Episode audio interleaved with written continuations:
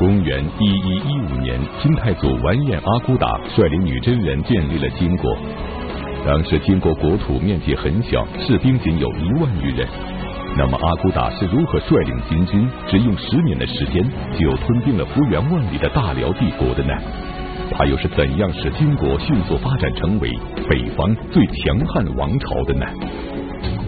历史高级教师袁腾飞为您带来大型历史系列节目《腾飞五千年》，再北三朝至今，请继续收看第六季《金星辽命》。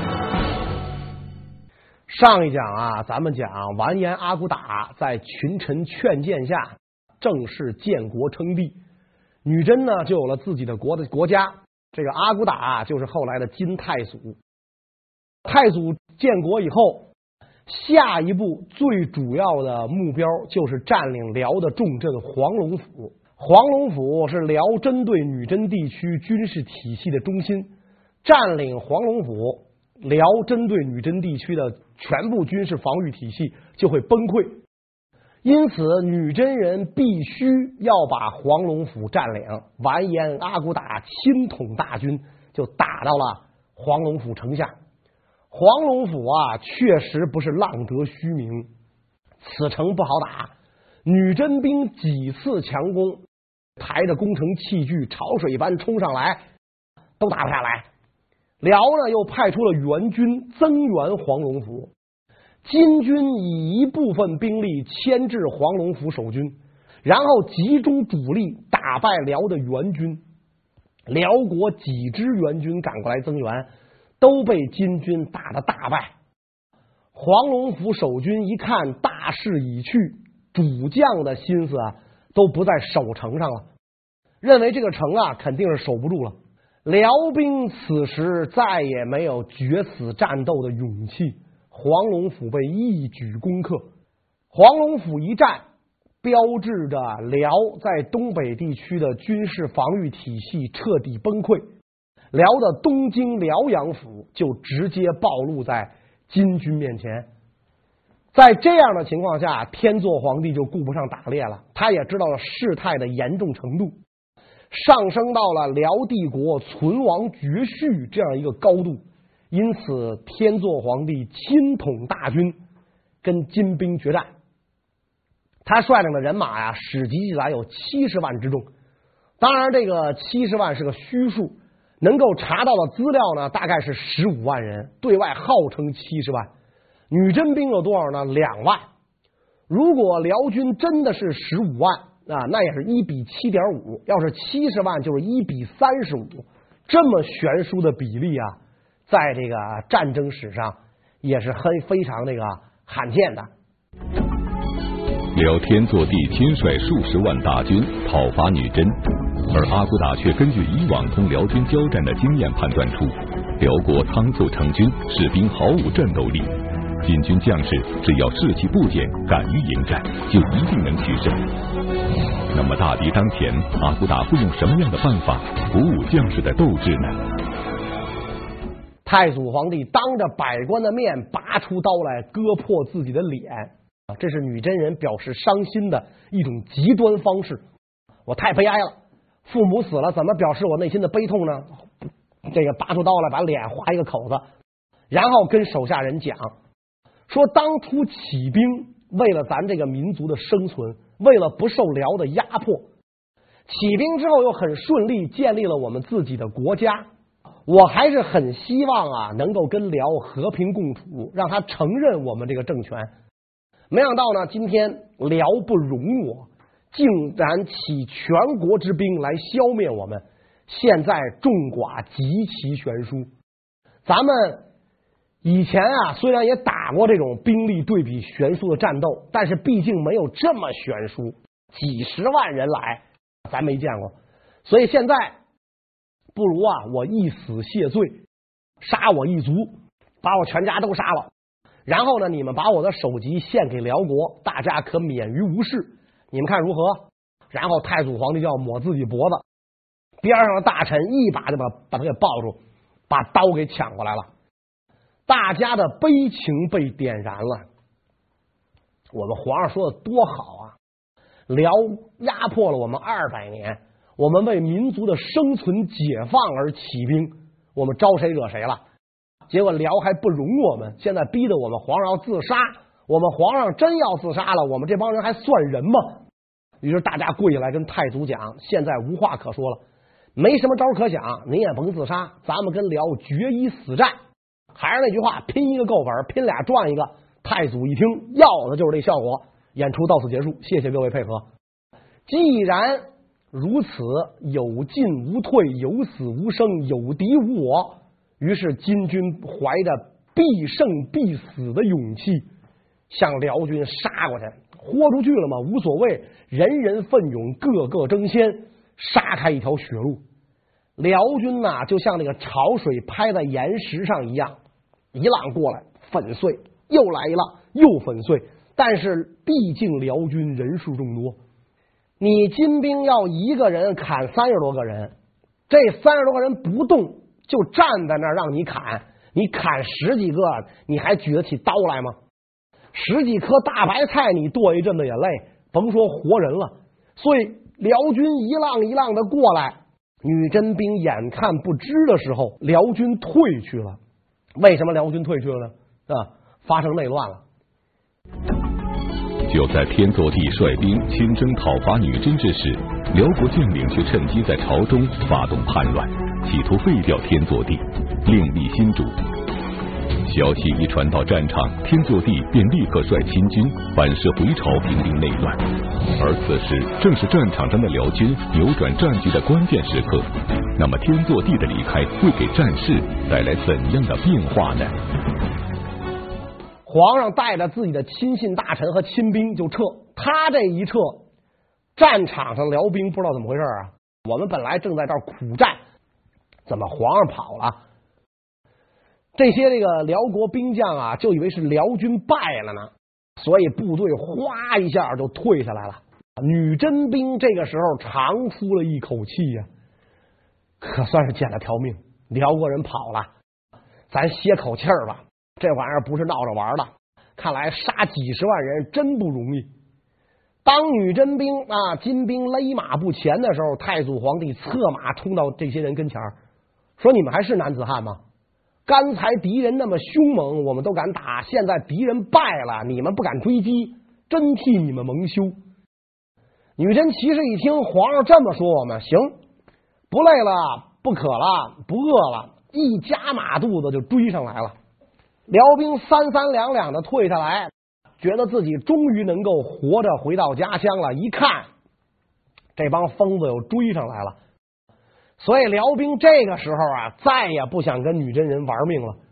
皇上都跑了，我凭什么跟他玩命啊？几十万人哗，自动让开一条道路，跟女真兵说：“您这边请啊，我们皇上在前面呢，您别追我。”金军两翼包抄，在户部打岗。追上了天祚帝的部队，一场血战下来，天祚皇帝只率领三十多名骑兵逃离战场。这一仗下来，金兴辽王的格局基本上就已经奠定了。在中国北方雄踞二百余年的辽帝国啊，一蹶不振。第二年。也就是一一六年，辽的东京辽阳府就被金军攻占，五个首都就已经没了一个了。阿骨打占领了辽的这个东京之后，又有很多渤海人、契丹人、西族人、汉族人归附，所以一方面呢要跟辽打仗，另一方面呢也要进行政权建设，把一个部族变成一个成熟体制成熟的国家。这个任务啊，可能相对于政权初创的女真人难度更大。大金建国初期，女真人并没有皇位世袭的制度，而是依旧沿袭部族时代的政治体制。当时金国的皇位并不专属于阿骨打本人，完颜部任何派系的首领都可以当皇帝。面对这种局势，阿骨打会如何平衡派系间的关系，巩固自己的权力呢？我们讲啊，金国贵族啊，在这个时候说啊，都是属于完颜部的，但是分了几大派系。阿骨打只不过是他这一派，阿骨打派的领袖而已。还有几派啊，比如咱们前面讲过，劝他当皇帝的是他弟弟完颜吴乞买和另一个大臣完颜撒改。撒改这一派势力就很大，大到什么程度呢？可以讲，基本上完颜部老家的人心向背取决于撒改。如果撒改一声令下，造阿骨打的反，完颜部就敢造阿骨打的反啊。所以阿骨打针对这种情况，在中央就建立了一种制度，叫做伯吉列制。中原的史书啊，把它翻译成郎君、郎主。我们听那个《岳飞传》评书，《岳飞传》大郎主、二郎主。清朝人的这个这写历史的时候，就干干脆翻译成贝勒。后来满清的贝勒呢，跟伯吉列就是一脉相延设置的。当时中央在中央完颜阿骨打呢，设置了五大伯吉列。哪五大伯吉列呢？阿骨打的弟弟完颜吴乞买为暗班伯吉列，暗班就是大的意思，大伯吉列。当了这个职务，就意味着是皇位的接班人。后来，当太祖阿骨打去世之后，确实是他的弟弟吴乞买继承了皇位。原来的国相撒改改叫国论呼鲁伯吉列，相当于汉族的宰相啊，因为他原来也是国相嘛。但是现在呢，国相上面我给你增设一个大伯吉列，这个大伯吉列将来继承我的皇位，您就别做这个打算了。但是你照样可以管制军民，权力很大。阿骨打的堂叔慈不师为国论阿买伯吉列，另一个弟弟完颜杲做这个国论仄伯吉列，阿离合奋做国论遗史伯吉列。这些名字都是女真语啊，翻译成汉语，大概暗班伯吉列是接班人，国论呼鲁伯吉列是宰相，国论阿买伯吉列管军队。最后设立的这个国论乙史伯吉列负责外交，所以呢，中央政权有了一个简单的分工。虽然这些伯吉列们位高权重，但是也跟当年阿骨打做酋长的时候，大家伙在地上画土议事有了明显的变化。伯吉列只不过是辅佐皇帝的机构罢了。女真人呢，也就渐渐的确立起了皇权至上的观念，由一个部族向一个国家的过渡完成了。另外呢，这个女真人啊，在军事上有一套完善的军事制度，就是蒙安谋克制，三百户一谋克，十谋克一蒙安。所以蒙安意思就是千夫长，谋克就是百夫长。后来，这个大金入主中原之后，仿行汉制，把这蒙安谋克的级别做了一个规定。蒙安相当于知州，谋克相当于知县，一个是五品，一个是六品。后来，随着部队不断壮大，女真人、契丹人都用这个蒙安谋克制度啊来统帅。渤海人、汉人仍然按照原来的统治方式，也就是说呢。金也承袭了辽的一国两制，蒙安谋克是针对女真人、契丹人的。汉地包括渤海地区仍然沿用原来的州县机构，因为渤海人不习惯上马管军、下马管民的这种方式。我们今天也是，比如我们今天习惯跟居委会、跟街道办事处打交道，我们不习惯跟连长打交道。弄一连长管咱们，咱觉得不可思议。我又不是兵啊，所以渤海人可能不习惯。不习惯，你就按照你原来的制度。我们女真契丹按这种方式管，这套制度一建立，女真人出则为兵，入则为民，战斗力极大增强，特别能打仗。加上这地方很穷，穷则思变，老百姓苦耕苦战获得衣食，再加上蒙安谋克制度对民众和军队管理的有效性，女真兵战斗力奇强。不到十年，抵定大业。太祖建国之后，就取了汉族名字了，不再叫阿骨打了，改名叫完颜民。他弟弟吴乞买改名叫完颜盛。凡是名字里带“日”字头的，跟太祖是一辈儿的。下一辈人名字是俩字，都叫宗什么宗弼呀、宗望啊、宗翰呐，是吧？名字里带个宗字的，就是太祖子侄一辈的人。国家建立之后，太祖觉得啊，一个国家进入文明的标志是要创立自己的文字，派自己手下大臣完颜希隐根据汉字制成的契丹字来拼写女真语，就发明了女真文。女真文啊，也是在汉字笔画的基础上创制出来的。跟契丹文一样，乍一看像汉字，仔细一看一个不认识。女真文成为金国全国通用的官方文字，一直用到十五世纪。后来由于这个金国灭亡，元朝建立，推广文字的机制没有了，呃，这个文字就没人用了。到十五世纪初，东北的女真部落还有人用这个文字。今天呢，就差不多变成一种死文字了，靠这个学者专家们去破译。经过一系列的改革，金国体制日渐完备，国家初具规模，同时金军对辽的战争也频频告捷。可是这时的阿骨打却突然想要同辽国休战，这究竟是怎么回事呢？他更多的希望啊，就说我一起兵占了这么大片的土地，没想到。没想到这么快，没想到辽这么虚弱，所以新占领的地区怎么治理啊？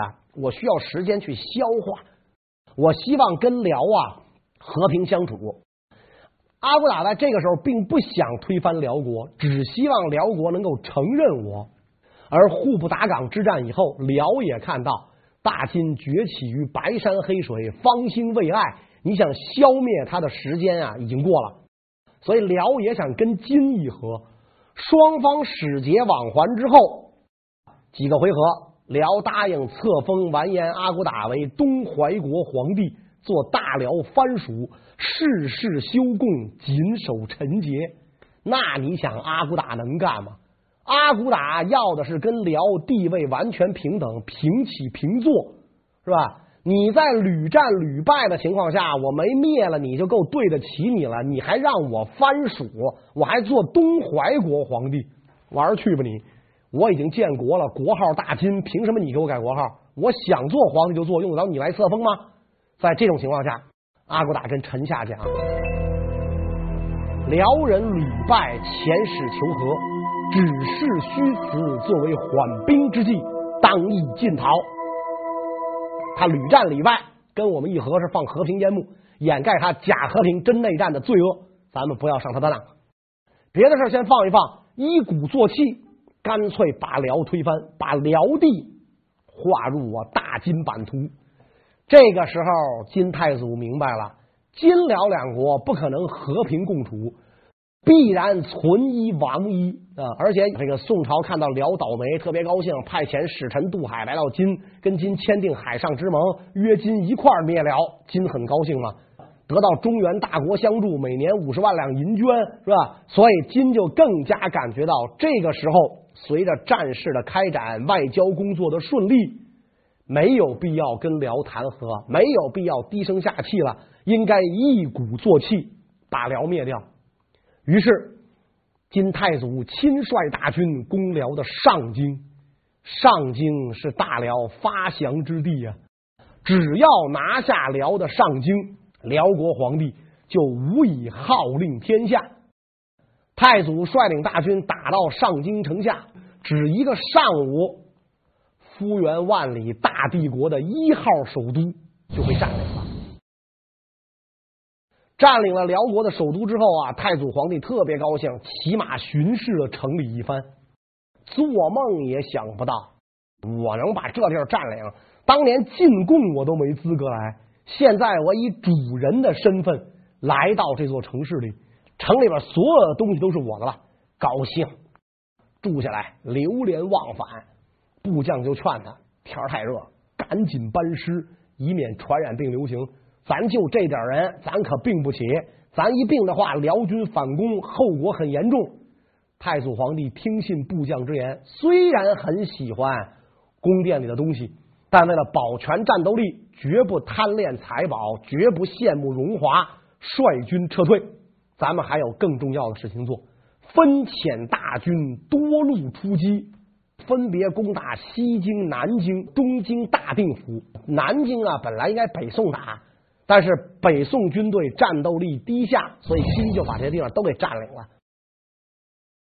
特别是当这个金军攻克辽中京的时候，太祖皇帝告诫部将说：“若克中京，所得礼乐仪仗、图书文集，并先赐金发赋阙。”大军占中京之后，一定要先找什么东西呢？礼乐仪仗、图书文集这些东西，对于安邦定国作用非常重要。先别把辽国皇帝的金银器皿运来，那那玩意儿治国没用。可见太祖皇帝这个时候对于中原文明已经开始向往了。他知道马上打天下不能马上定江山，所以赶紧把我最需要的东西这个运来。随着辽国首都逐一沦陷，大辽灭亡已成定局。可是金军却一直没有抓住辽国的天祚皇帝。那么这时候天祚帝究竟在哪里？他为什么眼睁睁看着国家沦陷，却不率军抵抗呢？辽国末代皇帝天祚帝最后的下场又是怎样的呢？天祚皇帝啊，在中京陷落之前就已经跑了啊，咱们讲过，他准备了。日行三五百里的宝马两千匹，弄了三五百麻袋金银珠宝，准备逃到宋当弟弟，或者逃到西夏当舅舅啊！他都已经想好了。宋朝皇帝是我哥，西夏皇帝是我外甥，我跑到哪儿都吃香的喝辣的，我不在乎。带着人马跑了，一直躲进了嘉山。天祚皇帝是一口气儿的逃啊！他想的是什么呢？他认为金国军队不会离家那么老远来作战，辽国疆域这么大。我哪儿不能藏身呢？啊，所以你找着我，我就跑，我就换地方。早晚有一天，你跟我耗，你耗不住，我耗死你，自然你就会退军。我以空间换取时间。我们看啊，后来金宋战争的时候，宋高宗其实也是这么个主意。我江南地区疆域广大，背湿水热，我就是跑，我跑。你能跟我这儿待多久？你一撤了之后，我不就回来了吗？是吧？我疆域还能恢复啊？那宋高宗这么想啊，有道理。天祚皇帝这么想就错了。我们看金灭不了南宋，是因为南宋那个地界确实不适合金动武，但是天祚皇帝这个地界除了草原就是沙漠，特别适合骑兵运动。金国也是这样的一个民族，骁武平陵，所以你跑到哪儿，人家追不上你啊。后来由于耶律余睹归降，耶律大石出走，天祚皇帝大势已去，只好率部众投归西夏。在投归西夏的路上，走到今天山西应州这个地方，被金国大将完颜娄使的部队追上，团团围住。天祚皇帝啊，连玉玺皇冠都丢了，饮食都断绝了。只能啃血啊，渴了弄把雪，饿了把草根，退回到史前文明时代了啊！金国部队围上来，部将纷纷投降。天祚皇帝知道抵抗也没戏了啊，于是仰天长叹。这个时候，金兵上来了啊，终于把这个战争元凶给俘获了，准备把天祚皇帝捆上。天祚皇帝在这个时候还在摆皇帝的架子，大胆！尔等竟敢对天子无礼！怎么着？我也是皇上，虽然皇冠没了，玉玺没了，毕竟我当了二十五年的天子。完颜娄使还真的很尊敬他，甩蹬离鞍，下马之后，在天祚皇帝马前单腿下跪作揖：“奴才不才，以铠甲冒犯天威，请陛下下马。”我错了，对不住您，穿着盔甲来见你，但是你给我下来吧，你。天祚皇帝凄然一笑，甩蹬下马上了车。当然了，上的是囚车啊，押运到金国，降封为王爵。对于他的死呢，史籍有两种不同记载：一种说法是转过来年五十四岁就死了；一种说法是活到八十二岁高龄被金海陵王害死。甭管怎么死，天祚皇帝被俘，标志着辽帝国正式灭亡。公元一一二五年，金军彻底消灭了辽国，金太祖完颜阿骨打的夙愿得以实现。但遗憾的是，阿骨打没有来得及看到这一切，就离开了人世。那么阿骨打是怎么死的？对于金太祖，史籍上又有怎样的评价呢？天祚皇帝被俘之后啊，最让他欣慰的一件事，或者最让他高兴的一件事，就是他看到了自己的老对头完颜阿骨打死在自己前面。金太祖在班师途中死掉。我们看那个女真族的领袖，前面几代了都是这样，大功抵定，班师途中去世了。也不知道他们是故意功成身退还是怎么着啊？故意的应该不会。反正大功抵定，传之子孙，为子孙开创了一个好的局面，我就不跟子孙裹乱了，急流勇退了。太祖皇帝就去世了，他弟弟完颜吴乞买啊，也就完颜晟继位，就是太宗皇帝。中国有句俗话叫“盖棺论定”，一个人棺材盖盖上了，才能给他一生啊下一个结论。人活着的时候是吧？怎么吹捧他都没有用。唐人有诗曰：“周公恐惧流言日，王莽谦恭未篡时。项使当初身便死，一生真伪复谁知？”如果周公在流言蜚语的时候死了，王莽礼贤下士没篡位的时候死了，一生真伪有谁知啊？所以盖棺才能论定。金史太祖本纪怎么评价金太祖呢？太祖皇帝英谟锐略，豁达大度，知人善任，人乐为用。今有天下，百十有九年。太祖数年之间，算无遗策，兵无留行，抵定大业，传之子孙。今天的史学家给金太祖用了一个评价人时候很少用的词儿“完美”啊，这是一个完人。数年之间，算无遗策，兵无留行，抵定大业，传之子孙。一百一十九年天下，是太祖皇帝这几年奠定的基础。金史什么人编的呢？元朝人。